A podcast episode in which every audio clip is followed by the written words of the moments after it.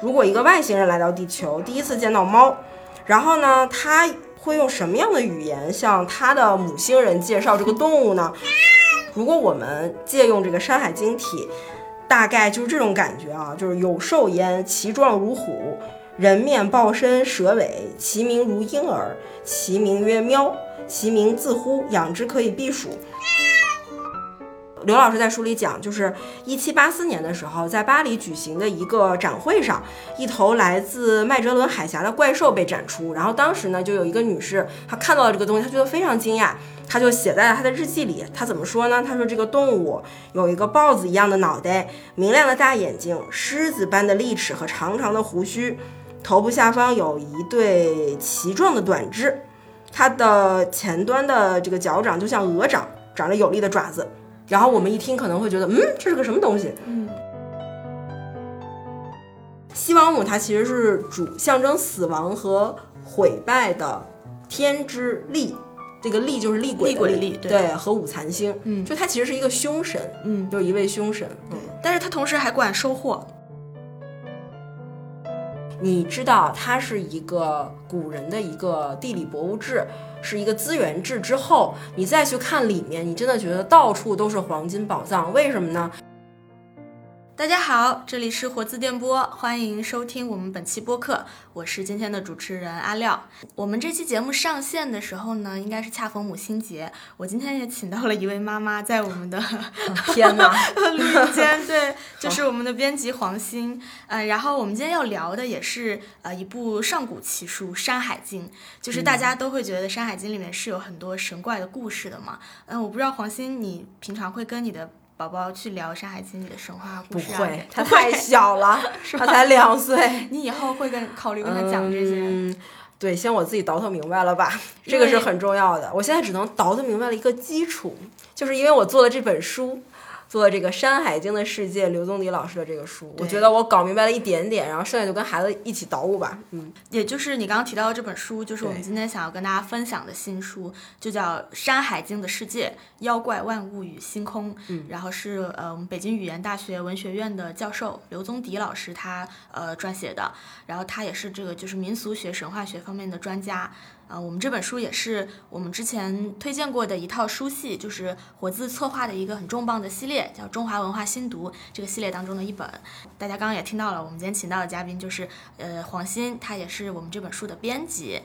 好，呃，那其实说到《山海经》这本书，我觉得大家都会对它有一个大概的认识吧，就会觉得这是一本神神怪怪的书，有很多奇幻的东西。比如说我，我小时候是从小学课本里面会有那种夸父逐日、精卫填海的故事，是的其，后来知道它就是来自于《山山海经》海经嗯对。然后包括我们后来中学课本鲁迅，他也会去讲那个阿长与《山海经》，讲他小时候得到这本奇书怎么样的如获至宝，里面有多少神神怪怪的东西。嗯。嗯，你小时候或者你一开始对《山海经》这本书的认识是什么样？呃，对，其实就像刚才那个阿廖你说的，就是我们小的时候可能听到的，先是一些神话故事，像精卫填海啊这些，就是我们家孩子他的有一套神话故事书，就是小薄本儿，然后里面就有什么精卫填海、夸父追日。女娲补天这些，就是我们大家耳熟能详的。然后后来大了，才慢慢知道它可能是从《山海经》里面来，嗯或者是从一些别的什么。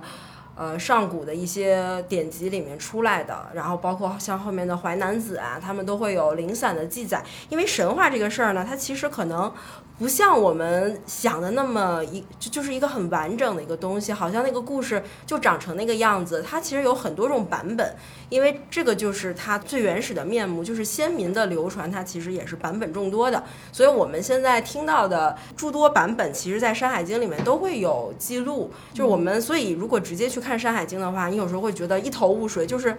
你怎么一会儿这样说，一会儿又那样说？我们后面分享的时候，其实也会给跟大家提到，就是一座山，它可以是呃上帝的花园，也可以是上帝的菜园，然后也可以是什么别的，对，它可以有各种的那个功能。对，这个就是《山海经》它的一个原始的一个面貌。所以说，为什么刘宗迪老师的这本书特别重要？就是当我们面对这么一个庞杂、丰富，然后瑰丽多姿的一个世界的时候，我们应该用什么眼光去看待它，才不至于在里面迷失？所以，我们今天要介绍的刘宗迪老师的这本《山海经的世界》呢，它其实就是打破了很多我们对《山海经》这本书的认知误区。以前我们一说到这本书，都觉得它好像是有很多的神话，还有很多的怪物、神兽等等，好像是一本那个神话书，或者是呃怪物志、怪物谱。但其实，呃，刘老师他在呃书的开篇呢，跟大家介绍他的一个核心的观点，就是其实《山海经》它不是我们想象中的。只是一个怪物谱，一个神话书，它其实是一本古人的地理博物志。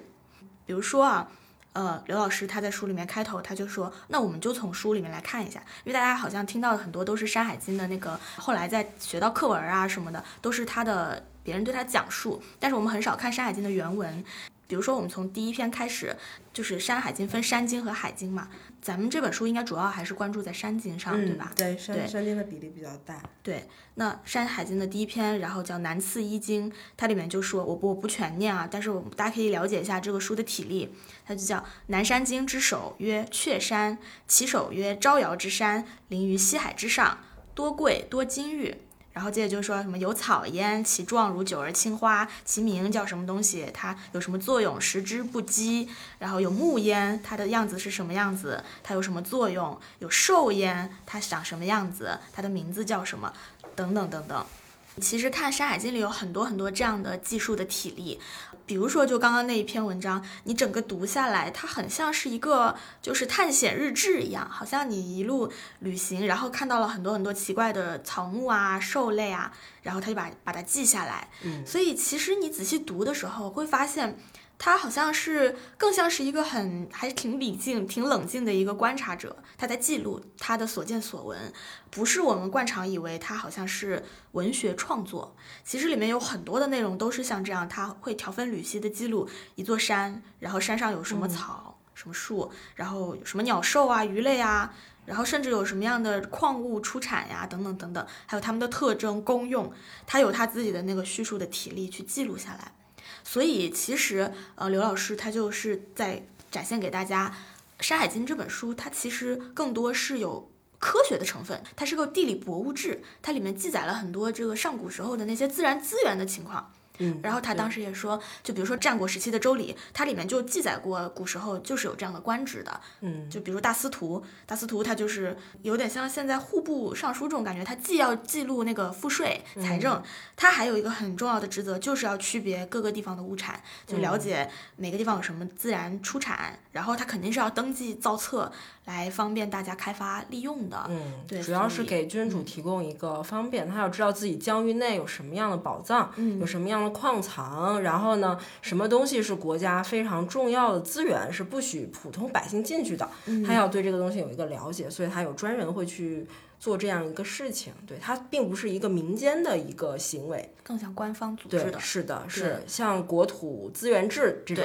意思。但是这就来一个问题了，就是为什么呃我们又会觉得《山海经》里面有很多的怪兽？嗯，那所以刘老师就告诉我们，其实山经里面没有怪兽，我们觉得是怪物的东西呢，是怎么来的呢？其实很多都是我们现在还能看到的动植物。对，嗯，比如他就举了一个例子，在南山经里面有一个名叫鹿的怪兽，我就大概说一下书里面对它怎么描述的。他说有鱼焉，其状如牛，它长得像牛，邻居住在山上。然后蛇尾有翼，就是它长着蛇的尾巴，然后有翅膀。然后他说它羽毛是在它的那个腋下，腋下有羽毛。嗯，它叫起来，其音如流牛，叫起来是流牛大概这样的声音。然后其名曰鹿。然后它很神奇，冬死而夏生。接着写它的功用，食之无种疾啊，就是清热解肿吧，这种感觉。我们也可以跟听众朋友们说一下这个。这个六这个这个写法，对，它是一个鱼字旁，然后那边是陆地的陆的繁体的对右半边，对，你可以理解成是陆地的陆的右半边。嗯，然后就像刚才你念的那一段，就是他上来先给它定义，就说有鱼言，说它是一种鱼，这个鱼又像牛是吧？如果按按照我之前的印象，它又像牛，然后它的腋下又长着羽毛。然后它的叫声也像牛一样，嗯，对。如果我们就按照它的这个描述去看，它确实就是一个怪物，怪物。所以这个为什么《山海经》会创造出这种怪物呢？刘老师在书里面，我觉得给出了一个特别好的一个解释，就是说，嗯，那是因为我们跟古人的语言使用上有巨大的呃断隔阂和嗯断裂。对，所以我们不了解古人在用这种语言记述的时候，它的重点在哪里？因为我们现在呃一提起动物都都是那个生物学分类的标准，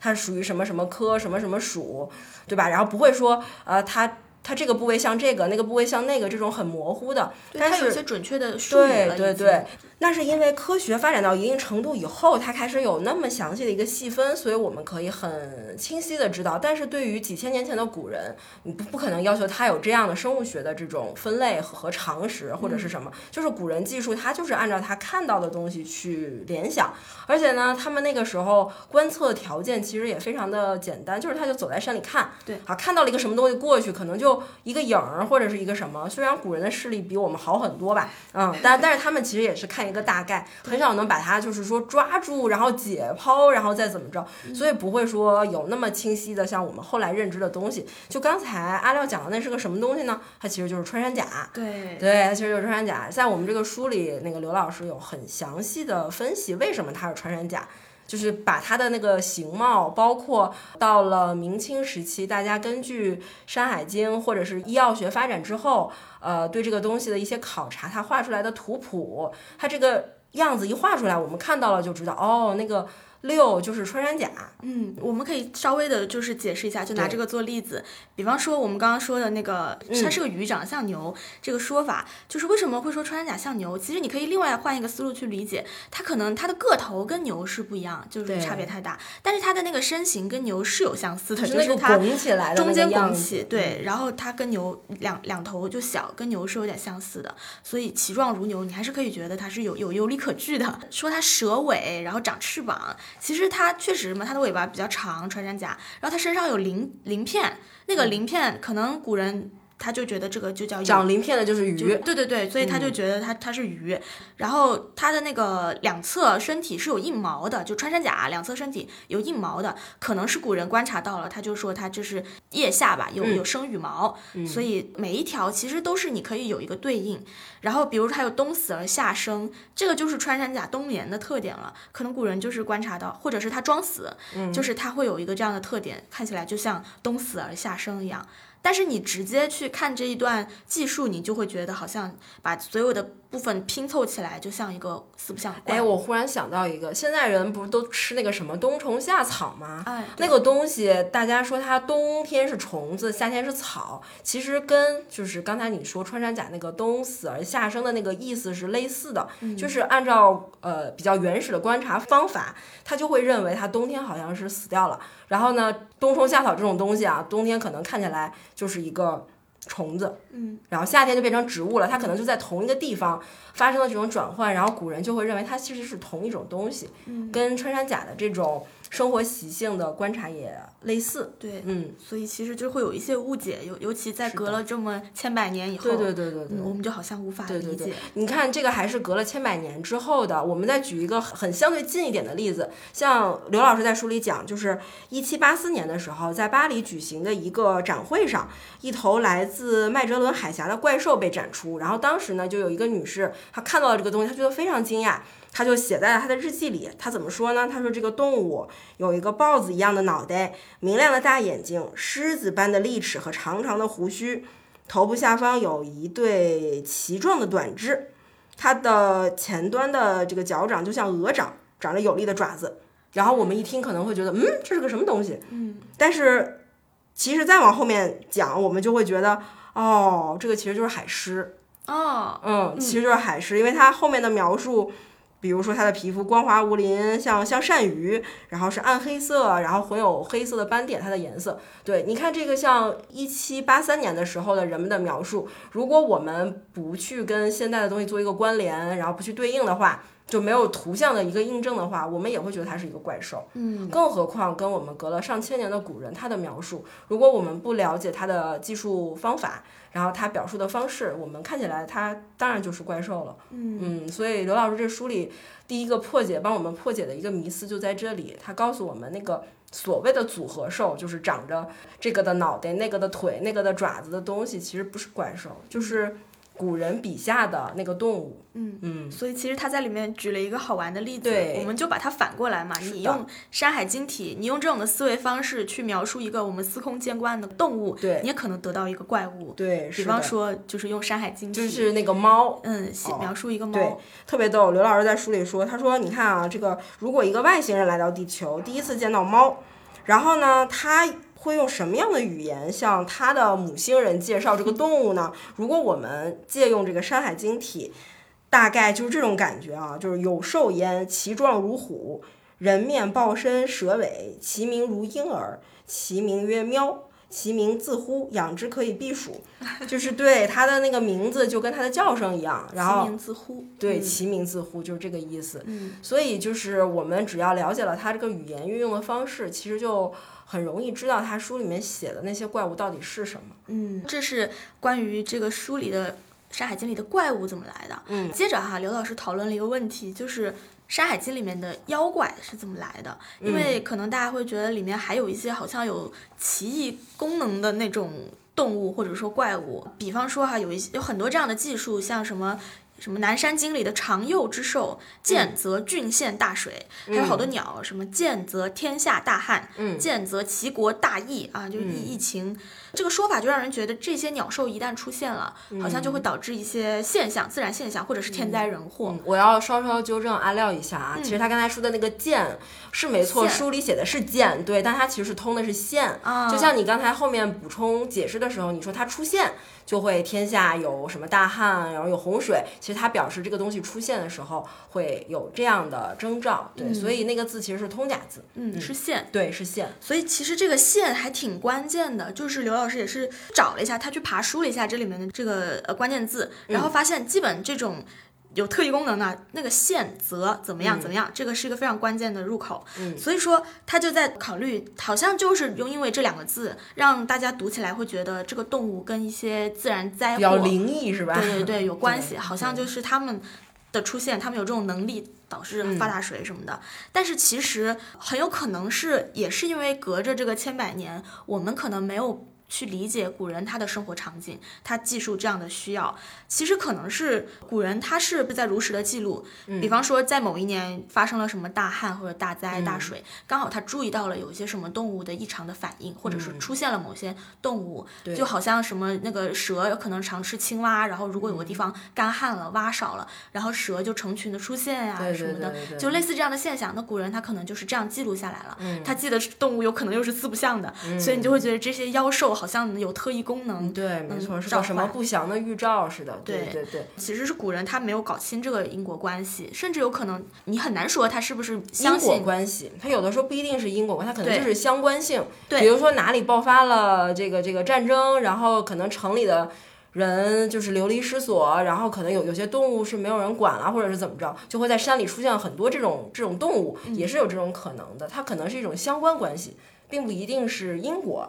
它可能会带来这样的一种误解吧。对对我们有的时候可能就会把它当成是因果，就是因为有这个东西，所以会出现那样的结果。其实可能就是他们记录了这些现象，还是为了指导生活生产的。就是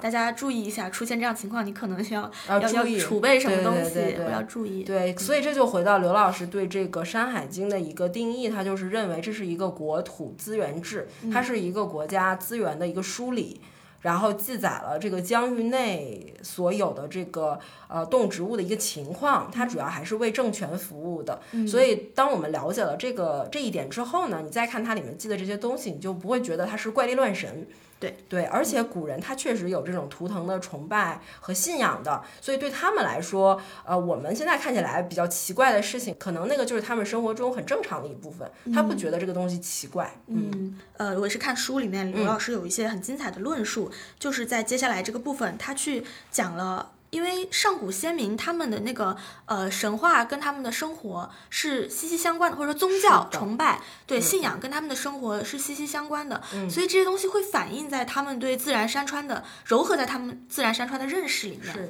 对，所以这个部分就是想请黄星也来跟我们聊一聊，就在这个《山海经》，尤其是他主要拿了西次三经嘛，就这个这一嗯块来去讲《山海经》里面呈现的那个宗教的那个地，理的感觉。是是，对我当时看到这个书的第三部分的时候，我也觉得非非常的精彩。就是大家可能呃还记得开头我们说到那个书的副书名，它叫这个主书名是《山海经的世界》嘛，副书名叫。妖怪万物与星空。然后我当时看到这个没看稿子，看到这个副书名的时候，就觉得，哎，这不是讲这个地上发生的事儿，跟星空有什么关系呢？对。但是当我看到第三部分的那个稿子的时候，我就理解刘老师他所说的是什么，就是它其实真的回归到了古人的一个生活的一个传统，就是观象授时，就是古人跟天的这种关系是非常紧密的，他们会。怎么说？精密的去观测天象，然后根据天象的变化来指导自己的生活，指导自己的这个农业生产，以及安排自己的作息。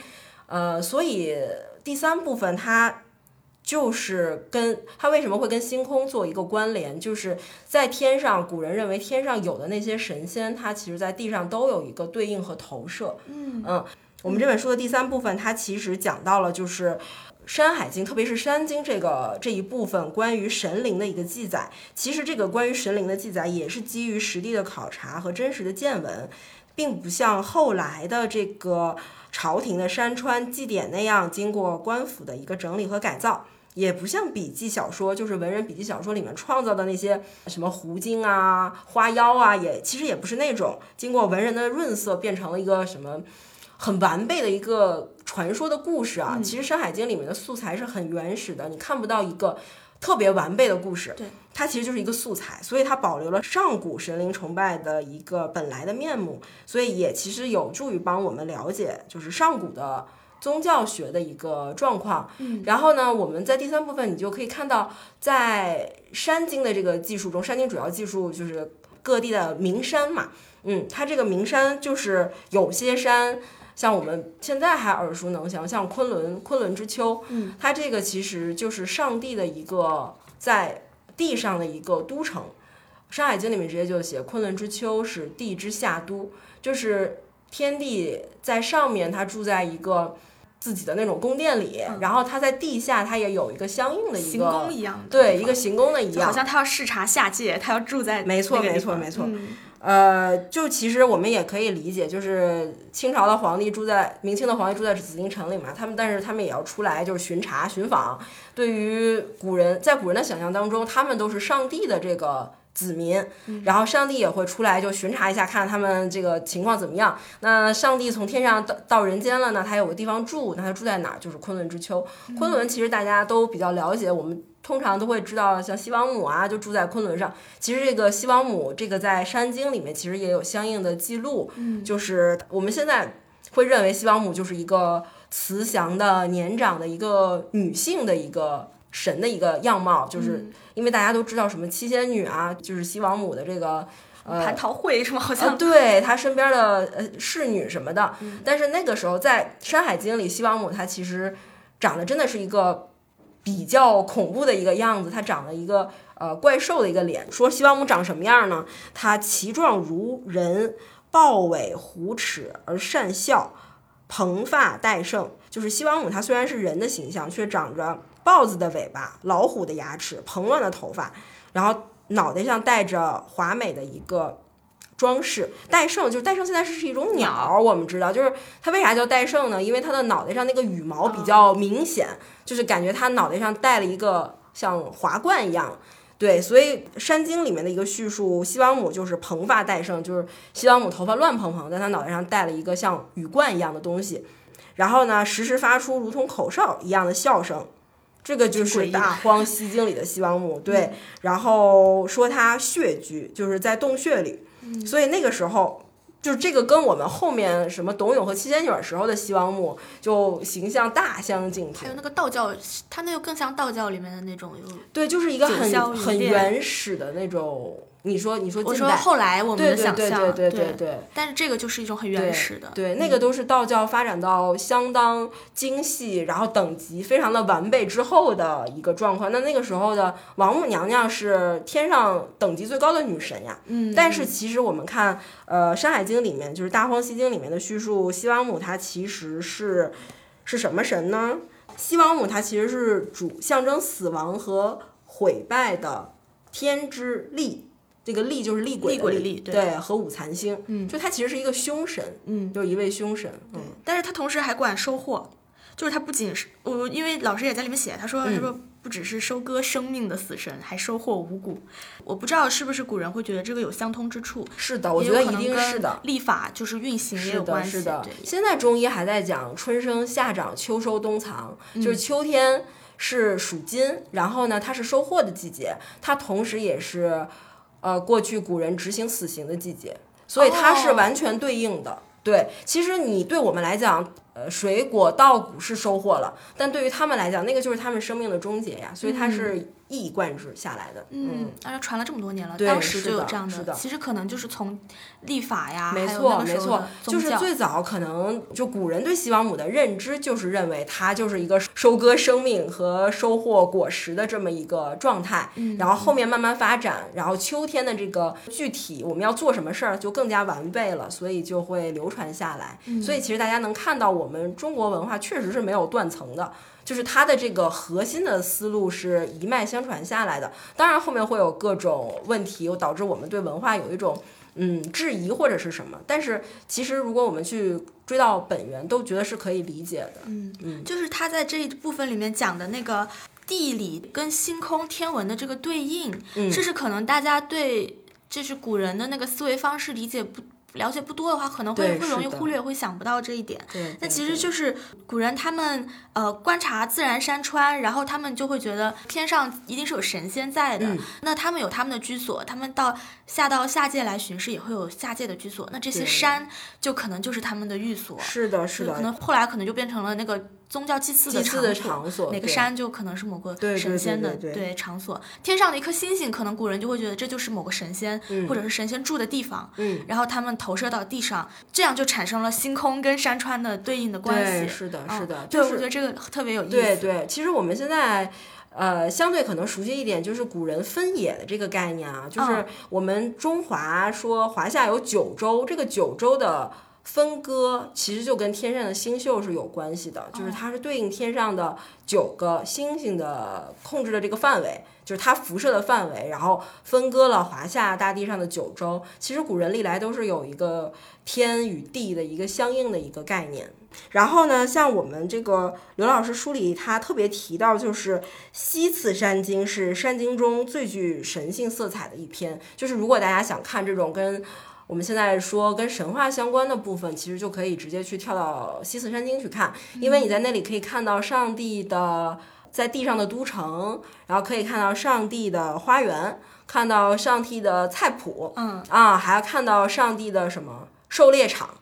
就是他狩猎的地方、打猎的地方，然后还可以看到上帝的这个玉田，玉田就是上帝采玉的地方。采玉就是玉，对于古人来讲是一个通灵的东西嘛。然后古人认为要用玉来啊、呃供奉神仙，所以上帝他需要有一个自己的这种场域，就是获得这些美好的玉质的东西。所以他有有上帝的这个玉田，就是古人呃把这个地方可能产玉比较多，他就把这个地方。算作是上帝的一个，专门给他提供对对，给他给他，提供玉，然后给他提供祭祀的，祭祀上帝的一个地方。嗯，这就是《西次山经》里面对，西次山经里面都有。对对对，这些不是我们编的啊，这个在书里面都有明确的一个说法。比如说像这个地之下都，就是上帝的这个在在地上的都城，就是昆仑之丘。前面我们刚才讲的比较多了。然后呢？呃，在这个跟昆仑之丘不远的地方，就有这个地之右至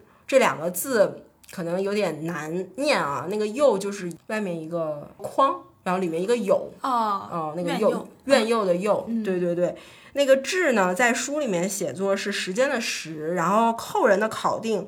认为它应该是，嗯，左边是田，然后右边是四四月的四。其实我们知道时间的时繁体写的话是左边是日，右边是寺。嗯然后古人认为可能是它笔误之类的，对，或者是那个刻的时候有有一些讹误吧。哦，嗯所以他就在里面是以这种形式去写上帝的各个地方，所以就古人理解这些山可能都是神没错，共用的没错，对是这样。我觉得那个这个部分，就你看现在《山海经》它被当做一种元素去广泛的用到影视剧啊、小说啊、游戏里面，其实就是这些部分特别华丽多彩，很很有意思。其实我觉得真的是这些编剧啊，然后做这种策划创业类工作的，如果能去以这个角度去重新理解《山海经》，它就不只是把那些元素照搬出来而已了。你像比如说西王母，我们刚刚讲到这样的一个形象，多有魅力！它其实是反而我觉得可能比我们现在看惯了的道教的那些王娘娘形象正襟危坐，就真的跟我们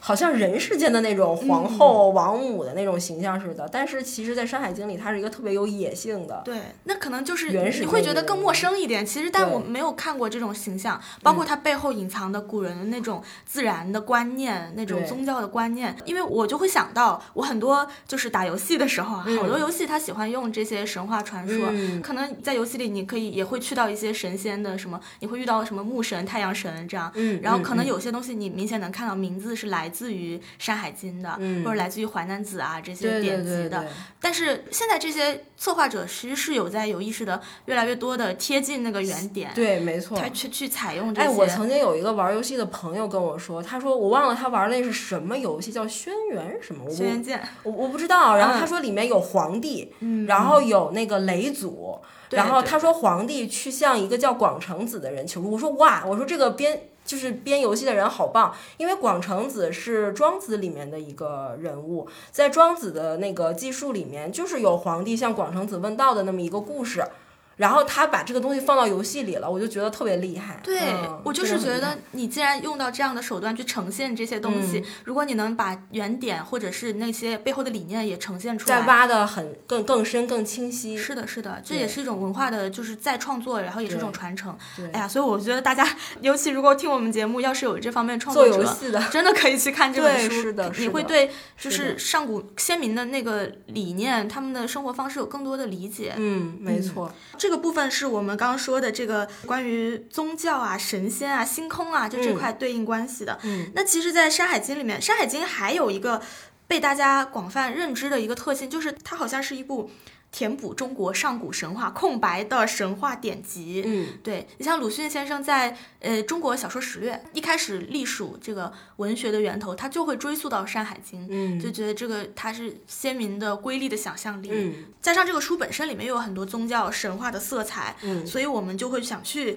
就会把它作为一个神话典籍也来看待，呃，但是这个也是我非常喜欢这本书里的一个部分，嗯，就读到后面你会觉得。更加大开眼界啊！就是刘老师提到，很多人文学者会对中国的神话体系吧，就有一个这样的成见，会觉得我们一直都缺乏一个很完备的神话体系。嗯，尤其是比起来这个，比如北欧神话啦，然后这个。呃，比如说希腊、希腊神话，对印甚至印度的这些史诗，他们好像就有非常多的细节，然后神谱一个这就成构成一个完备的体系了。但是好像我们就只是一些零散的这种素材跟碎片，不是构成体系化的，以至于现在大家后人都好像在做这种整理搭建的工作。对，然后我们可能就会有一个认知，是觉得，因为我们华夏民族是不是一一直就很务实啊？我们不爱想这些虚头巴脑的呀，我们就是重伦理。的，我们就是比较轻视宗教和神话，甚至说我们是没有想象力的，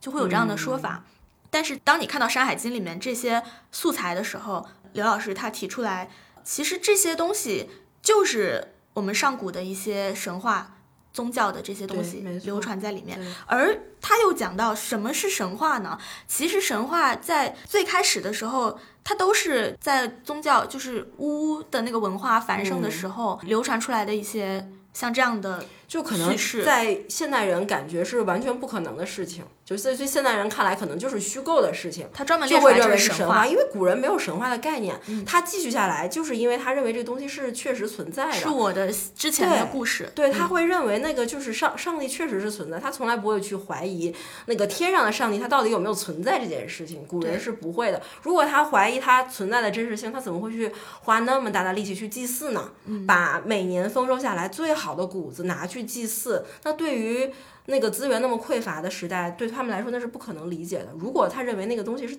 造出来的，那简直不能理解。他开始怀疑它就是科学和理性的萌芽了。对，所以说，呃，在其实，在《山海经》里面，就是原原本本的记录了我们上古先民的那些宗教，你可以理解成是宗教体系里的一些一些叙事。但是神话在最开始，它应该就是一些碎片化的东西。对，没错。只不过是像呃，比如说希腊罗马这些神话体系，它是被一代代的那些说书人、话学家，哎，包括神话学家，他们一遍遍的去讲述跟梳理，然后填补了很多的细节，所以才会变得越来越体系化。对，我想对接着阿廖这个说，我觉得为什么说呃很多人会有一个误区，就是认为西方的神话体系是非常完备的，那是因为西方的学科的分类。这个发展其实是比中国要早很多的，他们很早就要构建体系，这个可能跟他们哲学学院学院派哲学的发展是有关系的。对他们来讲，构建体系是特别重要，因为那个是他们理解这个事情相对科学的一种方式吧。因为科学这个东西在西方也是出现的比我们要早，就是它会系统化。对，系统化这个这个东西对于西方人来讲，好像。比我们早很多，然后很重要。但是其实你回到他们的根源去看他们神话的源头，看那些希腊神话，它也是一个神有各种版本。嗯，然后今天是这个人的儿子，明天可能又是那个人的女儿。他他他他确实是就是比较混乱的。那个就是神话最原始的本来的面目。可能到我们中国呢，就没有这种学科早期学科的这种发展，没有人去做整理，然后去给他们固定下来。对，对，它其实就没有一个固定沉淀的一个过程，所以就会显得比较零散和碎片。嗯，而我们没有固定下来，还有一个很大的原因，就是刘老师在书里说，呃，因为我们有一个很发达的史学传统，这就导致，呃，可能我们不需要从事神话的编纂活动了，我们是直接由史官去把这些事实史口传的史料，直接就把它。编纂成了这个这个史书了，是对你像如果是口头传下来的这些叙事的话，它就会有更多的丰富的细节，对，然后前因后果体系化了，越来越完备。但是可能我们的技术，你早期的时候又拿竹简或者怎么样，就是字又那么贵，然后呃刻起来又那么费劲儿，它自然就是惜字如金的。但是它却是事实的，一条一条的。所以这是打开了我们的一个思路，就是说。刘老师有他的叙述语境，就是说，当我们甚至因为我们没有完备的神话体系，觉得我们没有想象力而自卑的时候，其实这是可能大可不必的。对，可能所谓的这个神话学的概念，甚至都是后天被发明出来的。没错，没错，是的。因为刚好咱们这本书前不久在。呃，清华大学就是请到刘老师做了一次讲座嘛，然后里面老师也就讲到了他是怎么接触到这个《山海经》的，然后他后来的研究。刘老师以前是在南京大学念理科的，念气象学，然后他是在借阅那个中国气象史，借阅这种专业的书籍的时候，里面提到了中国气象学的起源，然后就谈到《山海经》里面就有天文记载了。其实那个时候他说就打开了一点他的想法。首先，《山海经》它就不只是这个神话啊、怪物啊这些，它一定是有科学相关的东西的。然后呢，当然刘老师因为他是学气象的、学天文的，所以他知道，那只要它跟天文相关，它一定跟历法、时间这个概念相关。你就不只是可以从空间的概念、从这个地理山川的概念去理解这本书了。所以这后来他去研究《山海经》的时候，他也会去对应这个历法、天文的这一块，是给他有拓展的。所以他后来写《失落的天书》。就是也是他之前那本嘛，《失落的哎，对他之前写《失落天书》那本就更厚更专业了，就有很多那个主要是讲海经的，嗯，对他那个关于海经的研究在那本书里面讲的比较详细。然后呢，这本书我们这本《山海经的世界》呢，它主要是从山经的一些他新的发现，嗯，然后从他的新的发现开始，给我们一个进入《山海经》的一个算是启蒙吧。对，真的是一把钥匙，一个钥匙。对对对对对。然后咱们这本书因为。呃，其实比较重科普的，它其实更多是让你先对这个《山山海经》有一个新的认识，但它其实是略去了很多你会可能略显枯燥的考据的。对，其实很多书里的结论是建立在一些很严谨的考据上的。对，还有一些文献的爬书上。也是在那个刘老师清华讲座里面，他不是后半段，他除了讲书的内容，他还说我们来超纲一下，他就讲了一个那个考据的过程，对，什么从《山海经》里面找黄金宝藏，嗯，其实你就可以看到他怎么去从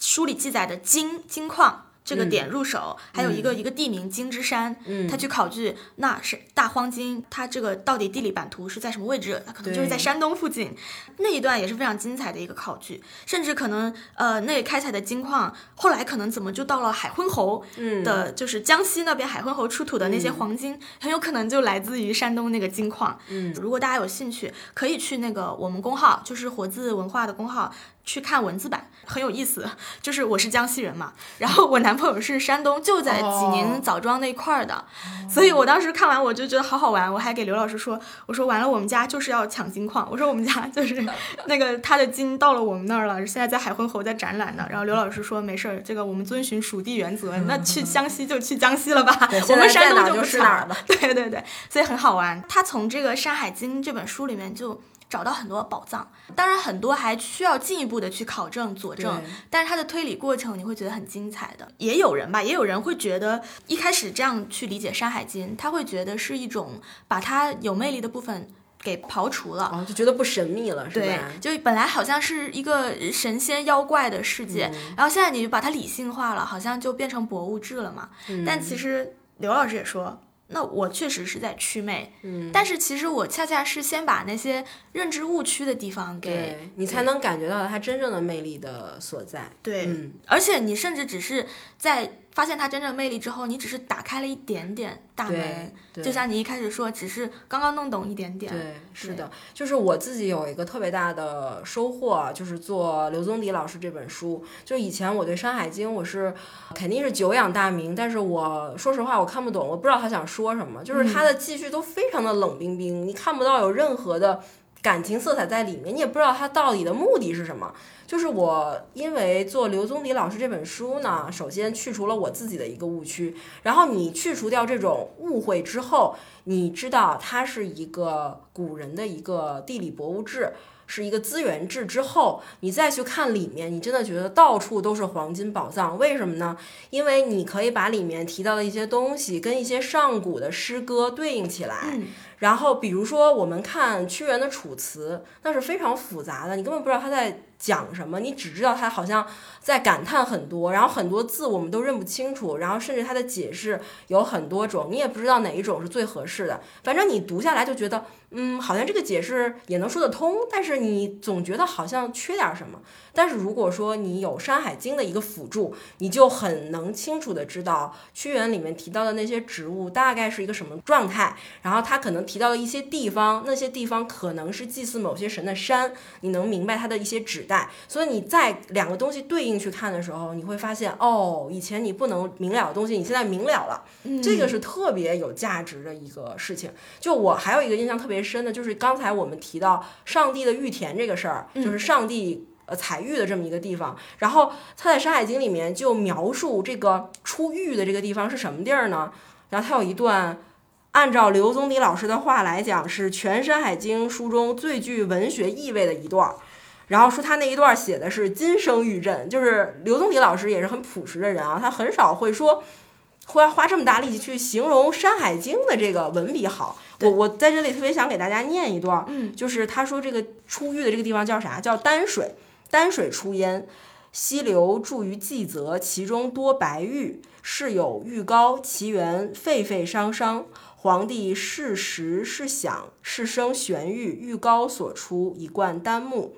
我就念这么一段，就是其实你看到它很像，嗯、我们六朝时候的一些骈文的那种特点，它就四字或者五字，然后一顿华丽的就对排比一对对对对，是的。然后呢，他说的这个奇缘沸沸汤汤是什么呢？他就认为古人认为这个出浴膏的地方，它是在温泉，就是我们现在说沸沸汤汤这个词，其实我们去词典里面查，它就是冒着热气翻滚的样子。就是我们现在都说汤泉嘛，为什么呢？因为它就冒着热气呗，它就像刚煮沸的汤一样的状状况。对，然后呢，古人就认为那个出汤泉的地方就会出白玉。其实古人的观察是有道理的，因为我不知道大家嗯有没有去过。那个土耳其的棉花堡，或者是有所耳闻，就那个地方，你从远处看过去就一片洁白，然后呢，在那个洁白的池子里面就是温泉，嗯，然后它的那个所谓洁白的那一片，就是一个碳酸钙的沉淀，哦，嗯，所以产玉，对，然后古人就会认为那个洁白的东西它就是玉膏，嗯呃，在那个下面就有白玉，所以其实是古人非常详实的一个记载。然后这个东西，如果我们有跟着刘刘宗迪老师的一个剖析去看，我们知道那个是一个碳酸钙沉淀的温泉的一个所在。那么其实你就可以把这些东西对应上了。当你在看到那个东西的时候，你就想，哦，上古时期的人们他们也会见到这些，嗯，对，所以你就觉得自己跟古人的距离一下就近了很多。所以这本书就不只是说是去了解它是一本地理博物志，你甚至可以去进入到上古先民的一些思维方式里面去，嗯去了解他们的对自然万物的理解。嗯我觉得这点特别好。然后你对很多古代典籍的理解就也会触类旁通。嗯，没错，对，所以其实刘老师的这本书，你可以理解为它是为《山海经》祛魅，但是它恰恰也是让《山海经》真正的魅力得以展现出来。嗯而且你会发现还有很多很多未知的东西等待我们去继续探索。对嗯，所以大家如果感兴趣的话，也欢迎呃去找这本书来来读一下，呃，甚至可以去跟呃老师多交流。如果有什么觉得这个书呃有进一步可以探索的，还可以我们可以再去聊，因为刘老师现在也是还在筹备一本。新的作品，对吧？关于山海经的，作品对可能还是一个更全的、更更详尽的一本大书。对、嗯我特别想补充一句，就是我们这个书其实特别适合现代人看，因为它体量真的很小。啊，对，对我们当我记得当时写文案的时候，我就写它说它是四两拨千斤之作，就是一个几万字的一本小书，能够完全呃颠覆你以往对《山海经》的一个误解，是一个非常难得的事情，真的是四两拨千斤，嗯这是我自己的一个特别切实的一个感受。这应嗯该是大家读都会有这个感受，因为它就很好进入。好，那今天的分享就到这里了，然后也非常感谢黄鑫。谢谢阿廖，谢谢大谢家大家。